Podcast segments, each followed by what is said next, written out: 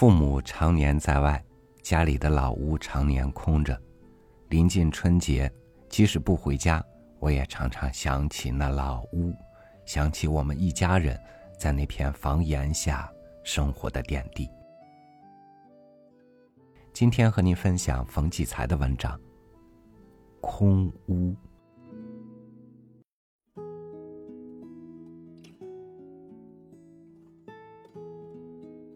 好像家里人谁也不肯说，为什么后院那间小屋一直空着、锁着，甚至连院子也很少人去。这空屋便常常隐在几株大梧桐深幽的湿漉漉的阴影里，红砖墙几乎被苔涂绿，黝黑的檐下总是挂着一些亮闪闪的大蜘蛛网。一入秋。大片大片黄黄的落叶，就粘在蛛网上，片片姿态都美。他们还把地面铺得又厚又软。奇怪的是，很少有鸟儿飞到这院里来。这边在它的荒芜中加进一点阴森的感觉，影影绰绰，好像听说这屋闹鬼。空屋里常常有人走动，还有女人咯咯笑。茶壶自己竟会抬起来斟水，弄不清这是从哪个鬼故事里听来的，还就是这空屋里发生过的令人毛骨悚然的事。那是我小，儿时常把真假混迹在一起。一个夏夜，我隔窗清晰听到后院这空屋突然发出“啪”的一声。好像谁用劲把一根棍子掰断，分明有人。鬼。当时只觉得自己身子缩得很小很小，眼睛瞪得老大老大，脖子不敢也不能转动了。母亲以为我得了什么疾病，问我，我不敢说。最可怕的事都是怕说出来的。从这次起，我连通往后院的小门都不敢接近，以致一穿过那段走廊，两条胳膊的鸡皮疙瘩马上全鼓起来。但上楼梯必须横穿过这走廊，每次都是慌慌张张、连窜带跳冲过去，不止一次滑倒跌跤，还跌断过一颗门牙，做了半年多的没牙佬。在我的童年里。这空屋是我的一个阴影、威胁、精神包袱和各种可怕的想象与噩梦的来源。后来长大一些，父亲叫我随他去后院这空屋里拿东西，我慑于父亲的威严，被迫第一次走进这鬼的世界。我紧贴在父亲的身后。左右胆战心惊的瞅这屋，竟然和我生来对他所有猜想都截然不同。没有骷髅、白骨、血手印和任何怪物，而是一间静得要死的素雅的小书房。几架子书，一个书桌，一张小床，一个带椭圆形镜子的小衣柜。屋里的主人好像突然在某一个时候离去。桌上的铜墨盒打开着，床上的被子没叠，地上的果核也没清扫，便被时间的灰尘一层层封闭了。我从来没见过哪一间屋子有这么厚的尘土，积在玻璃杯里的灰尘足有半寸厚，杯子外边的灰尘也同样厚。一切物品都隐没并凝固在逝去的岁月里，灰蒙蒙的，看上去像一幅淡淡而又冷漠的水墨画。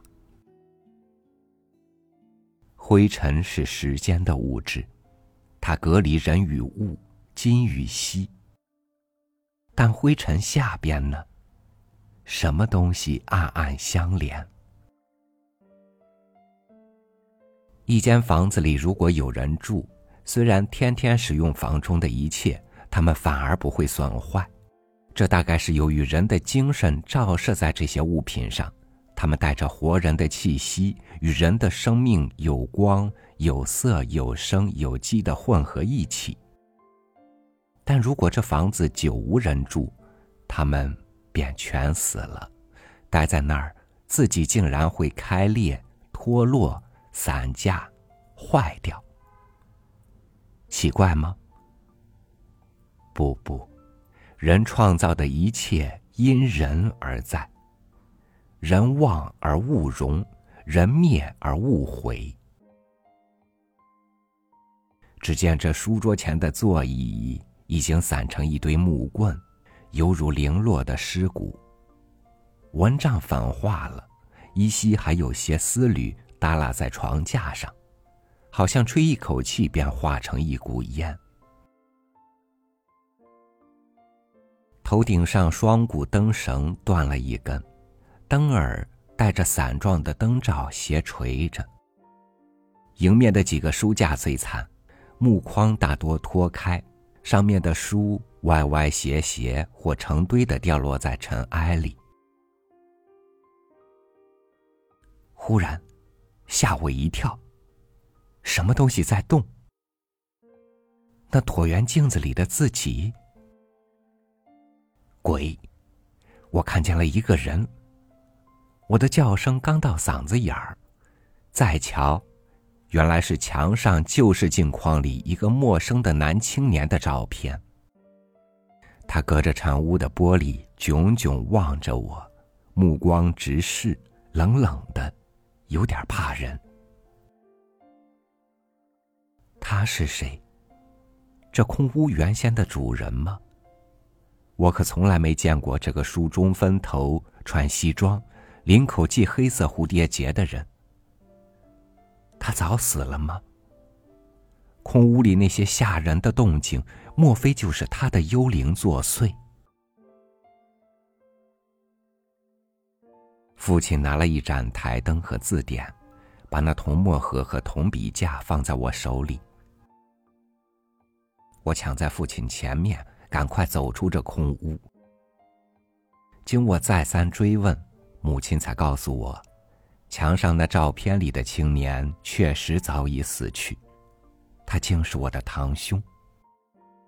他在上大学时被他痴爱的女友抛弃，从此每当上哲学课，教哲学的女教师嘿嘿傻笑，这才知道他疯了。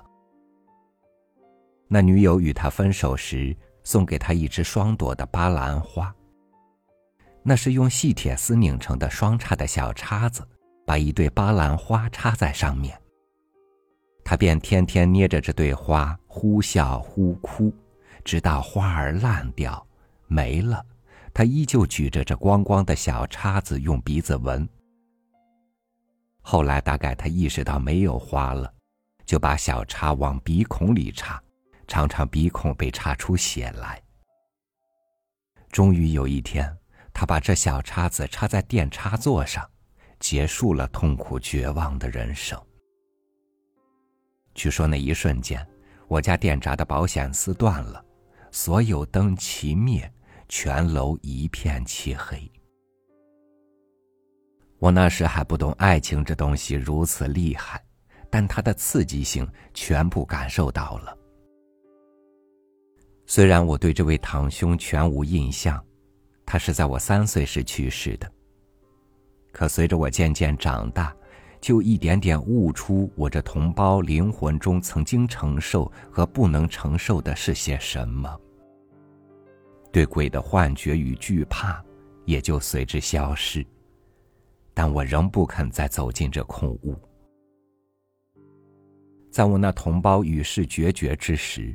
这空屋里的一切都不曾给他一点牵挂与挽留啊！这是个无情的空间，一如默默人生。我讨厌那屋里所有东西，似乎都是冰冷的、不祥的，像一堆尸骨。我不明白父亲为什么要用那台灯、墨盒和笔架。尤其当那台灯在我父亲的书案上亮起，一看这惨白清冷的灯光，我心里便禁不住打个寒噤。世界上所有台灯的灯光，都有一种温情啊！我认定自己终生不会走进这空屋，但第二次进去，却是另一种更加意想不到的感受。文革初的一天，突如其来，我家被彻底捣毁，父亲被弄到屋顶上批斗。他随时可能被推下来，或者自己跳下来。母亲给拉到大街上，被迫和几个挨整的妇女跪着赛跑。许多陌生人围在门外喊口号。一个老邻居家的孩子带领红卫兵用棍棒、斧头把我家扫荡的粉碎，直到天黑，他们才退去。我一家人。坐在被砸毁的成堆成堆的破烂东西上，战战兢兢，不知何时会有人闯进来，再发生什么祸事。这世界变得无法无天，无论谁都可以对我们构成致命的威胁。更深夜半时，近处和远处还在响着喊斗、呼打声，我们不敢开灯，不敢出声。黑夜犹如恐怖无边的紧紧的包裹着我。后来，疲惫不堪的父母和妹妹卧在地上睡着了。不知为什么，我独自起身，悄悄穿过走廊和后院，走进那一间被我拒绝的空屋。脚一踏入，那是怎样一个异样宁静的空间呢？我先在屋中央，月光射入的银白照眼的一块地上蹲下来，抽着一片片清晰而如墨的梧桐叶影。四周，透过黑色透明的空气，书架家具一件件朦朦胧胧的显现出来。随之而来的是一种很奇怪的感觉：屋中这些陌生的、无生命的。本来被我看作是无情无义的死东西，此刻对我反而都是这世上独有的、无伤害和保护的了。一切有关的都不安全，一切无关的才最安全。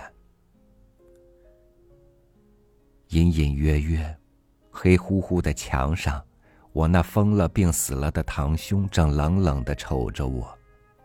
镜框可能被抄家的人打歪，堂兄的脸也歪着，更添一种活生生的神情。我丝毫不怕，却很想他能像鬼那样走下来和我说话，反倒会驱散现实压在我心上非常具体的恐怖。我紧紧盯着他，等他，盼他的鬼魂出现。不知不觉进入一种从未经验过的境界，安慰、逃脱与超然。整整一夜，我享受着这空屋。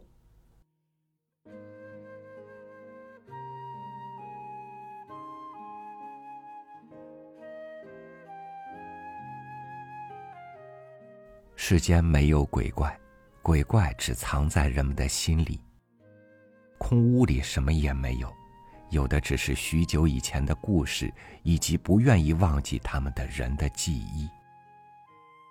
我数不清，在世界的许多角落，或许伫立着多少间让人难以割舍的空屋。感谢您收听我的分享，我是超宇。祝您晚安，明天见。